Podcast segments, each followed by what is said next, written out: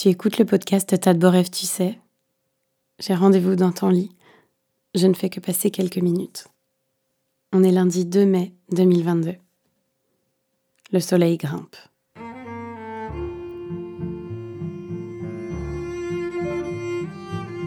Le soleil grimpe au-dessus de nos têtes, surplombant nos visages pâles, dénudés du voile d'été encore rangé dans les placards. Le soleil grimpe. Il était loin.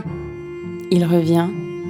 Il envoie valser nos pensées médisantes sur le ciel, nos envies toutes puissantes du froid, du chaud, d'inverser la tendance.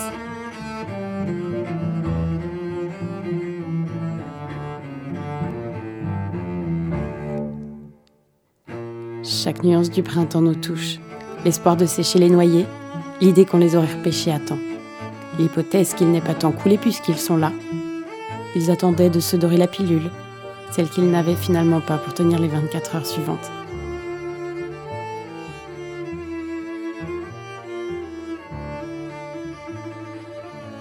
Le soleil grimpe.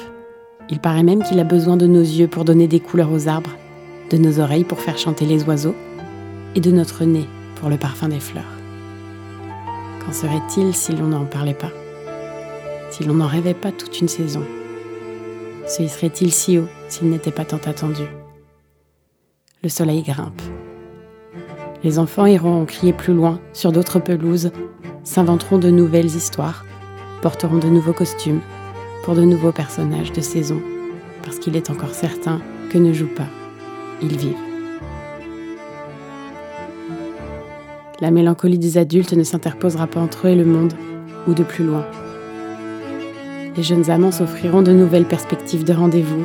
Ils croiseront les doigts de leurs mains moites pour qu'ils donnent chaud, qu'ils aient le reflet du neuf, du sincère, du spontané. Le soleil grimpe au-dessus de nos têtes. Il fait danser l'ombre des fleurs sur nos visages. Il fait cligner les yeux fragiles. Il étire nos ombres sur le sol, allonge nos journées. Je crois qu'il nous donne un peu aussi envie de nous lever et de laisser émerger ce qu'on a laissé dormir. Bonne journée. On commence la semaine et un joli mois de mai.